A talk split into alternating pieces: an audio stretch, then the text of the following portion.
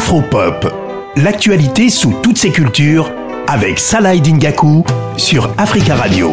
Hier, dimanche, s'est achevé euh, la toute première édition du FINAB, le Festival international des arts euh, du Bénin. Pour cette première euh, édition, le programme était, chargé. Vous avez d'ailleurs pu suivre à travers les différents reportages de, Juliette Abois, les différentes activités, de la musique, des masterclass, des, des de, de la danse et surtout de l'art, de l'art avec un A majuscule parce qu'on l'a remarqué depuis quelques années, le, le, Bénin mise énormément sur sur l'art.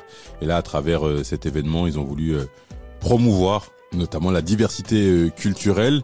Justement, les artistes étaient à l'honneur. Je vous propose d'écouter Dominique Zingpe, qui est artiste peintre euh, béninois. Pour lui, l'art, ça veut dire euh, beaucoup et, et oui, les Africains peuvent être passionnés d'art. On l'écoute. Quand on parle de l'art en général, peut-être qu'il y a quelques erreurs, mais l'erreur est en train d'être corrigée un temps soit peu. C'est-à-dire, offriront l'art et partageons-le avec notre population et notre environnement immédiat.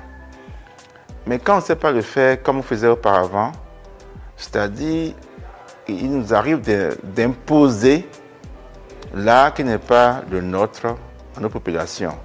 Je dis ça parce qu'à un moment donné, j'ai entendu une phrase qui m'a vraiment choqué. C'est cette phrase qui m'a accompagné, qui m'a poussé à m'intéresser plus à l'organisation des événements culturels. C'est-à-dire, on dit que le Béninois n'est pas assez intelligent pour apprécier l'art.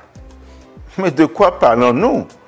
Depuis le temps de nos rois, dans les, dans les palais, l'art était déjà célébré.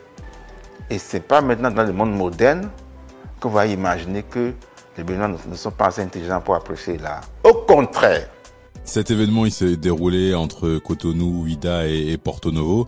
Et il y avait beaucoup, beaucoup de monde, des gens du monde de la mode comme Alfadi, mais aussi euh, des représentants de, plusieurs, euh, plusieurs pays, parce que c'était ça aussi euh, l'objectif des, organisateurs, faire un, événement au Bénin, mais qui rassemble tout le continent africain. Cette première édition du Festival international des arts du Bénin, elle a permis aussi euh, de voir des échanges, échanges autour euh, du tourisme notamment. On sait que c'est un secteur qui est très important pour euh, beaucoup de pays du continent, mais aussi d'évoquer la culture et comment finalement, à travers les programmateurs, les galeristes, les collectionneurs, on pouvait mettre en avant l'art. Je vous propose d'écouter à présent Juliette Abois qui a couvert euh, tout au long de la semaine pour Africa Radio euh, cet, euh, cet événement. On l'écoute faire un peu le bilan de, de son final de cette première édition du FINAB. On l'écoute.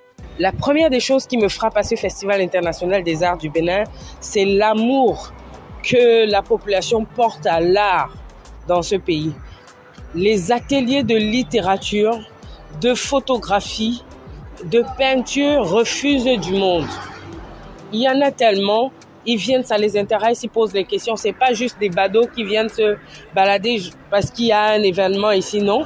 C'est vraiment des jeunes qui sont intéressés, qui prennent des notes, qui posent des questions. Et je vois très peu de musique. La musique, c'est un peu plus tard, mais c'est de la musique traditionnelle. Je pense qu'on doit sortir des stéréotypes selon lesquels euh, les Africains euh, ne s'intéressent pas à l'art. Non. Il y a des pays qui en font vraiment euh, un cheval de bataille. C'est le cas du Bénin. La promotion de la culture dans ce pays, c'est une priorité. J'ai envie de dire rendez-vous en 2024. Rendez-vous en 2024 pour euh, la deuxième édition euh, du Festival international des, arts du Bénin pour encore plus développer l'art et mettre surtout en avant la richesse culturelle du continent africain.